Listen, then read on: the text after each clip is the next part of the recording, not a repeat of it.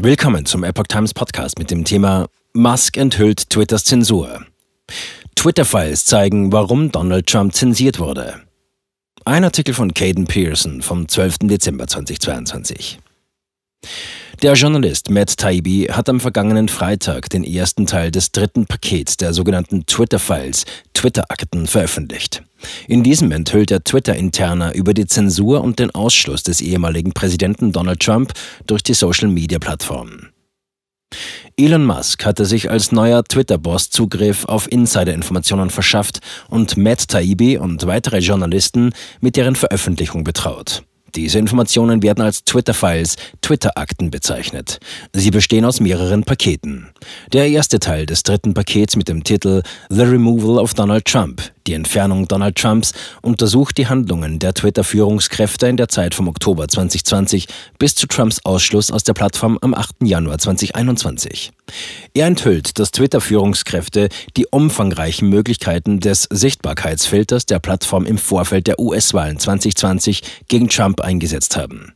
Er zeigt auch, dass Twitter und der FBI ihre Zusammenarbeit intensivierten, bevor Twitter Trump dauerhaft suspendierte. Interne Slack-Chats bei Twitter zeigen, dass das Engagement zwischen den Führungskräften des Unternehmens und den Strafverfolgungsbehörden und Geheimdiensten in diesem Zeitraum stark anstieg. Unabhängig davon, wie man zu der Entscheidung steht, Trump an diesem Tag auszuschließen, hat die interne Kommunikation bei Twitter zwischen dem 6. und 8. Januar eindeutig historische Bedeutung, schrieb Taibbi. Selbst die Mitarbeiter von Twitter waren sich in diesem Moment darüber im Klaren, dass es sich um einen Meilenstein in den Annalen der freien Rede handelte. Ist dies das erste amtierende Staatsoberhaupt, das jemals ausgeschlossen wurde? fragte ein ungenannter Twitter-Mitarbeiter in einem Slack-Chat an diesem Tag. Trumps Verbannung. Aus den Beiträgen geht hervor, dass Trump zum Teil wegen des kontextuellen Umfelds seiner Handlungen und der seiner Anhänger gesperrt wurde. Und das nicht nur im Laufe der Wahl, sondern mindestens in den letzten vier Jahren, so eine Führungskraft Twitters.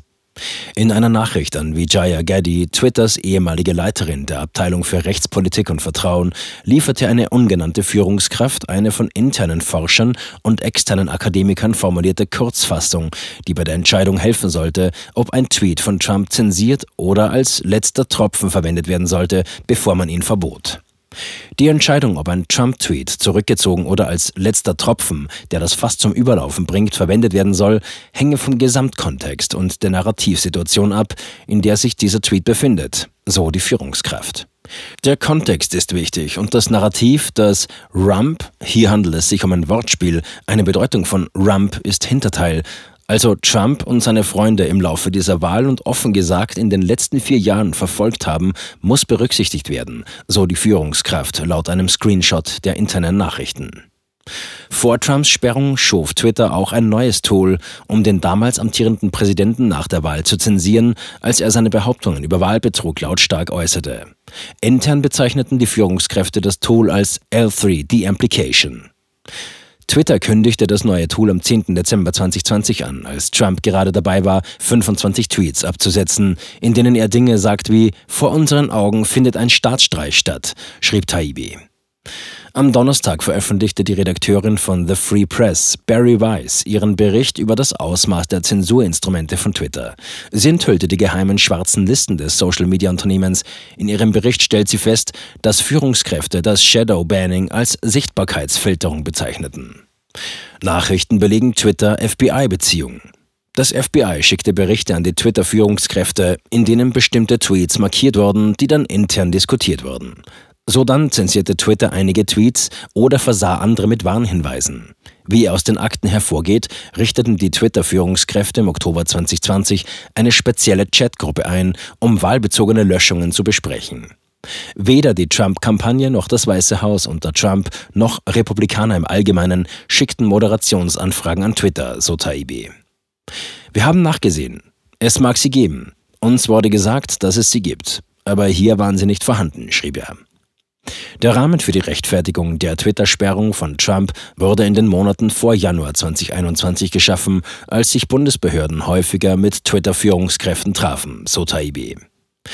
Joel Roth, Twitters ehemaliger Leiter für Vertrauen und Sicherheit, bemerkte in einer Slack-Nachricht bezüglich Twitters Zensur der Hunter Biden Laptop-Story der New York Post, dass er wöchentlich synchrone Treffen bezüglich der Wahlsicherheit mit dem FBI, dem Heimatschutzministerium und dem Büro des Direktors des Nationalen Geheimdienstes hatte.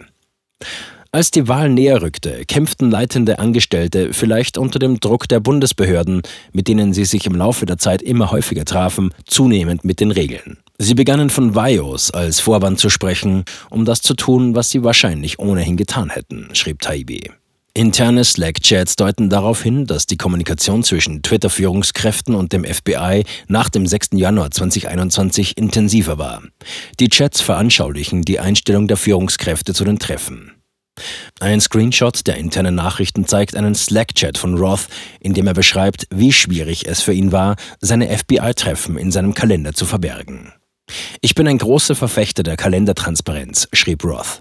Aber ich habe einen bestimmten Punkt erreicht, an dem meine Meetings sehr interessant für die Leute wurden und es gab keine Meetingnamen, die allgemein genug waren, um sie zu verbergen.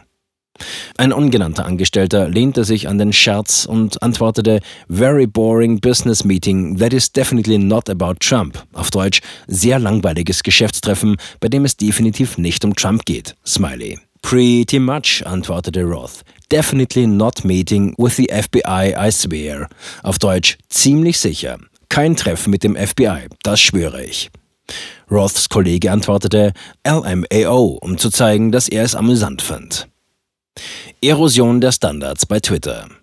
Laut Taibi zeigen die Ergebnisse die Erosion der Standards bei Twitter sowie Handlungen hochrangiger Führungskräfte, die in den Monaten vor den Ereignissen im US-Kapitol am 6. Januar 2021 gegen die eigenen Richtlinien des Unternehmens verstießen und Twitter dazu veranlassten, Trump auf unbestimmte Zeit zu sperren. Screenshots interner Nachrichten enthüllten, dass die Twitter-Führungskräfte, sobald sie Trump verboten hatten, damit begannen, Pläne zu schmieden, um kommende Präsidenten verbieten zu können, wobei eine Führungskraft feststellte, dass die Regierung des künftigen Präsidenten Joe Biden von Twitter nicht suspendiert werden wird, es sei denn, es ist absolut notwendig. Am Freitag sagte Taibbi, dass er Weiss und Schellenberger drei Beiträge über die Zensur von Trump am Freitag, Samstag und Sonntag auf Twitter veröffentlichen würde. Schellenbergers Folgebericht am Samstag wird das Chaos innerhalb von Twitter an dem Tag beschreiben, an dem Twitter Trump verboten hat, während Weiss Bericht am Sonntag die geheime interne Kommunikation vom Stichtag des 8. Januar 2021 enthüllen wird.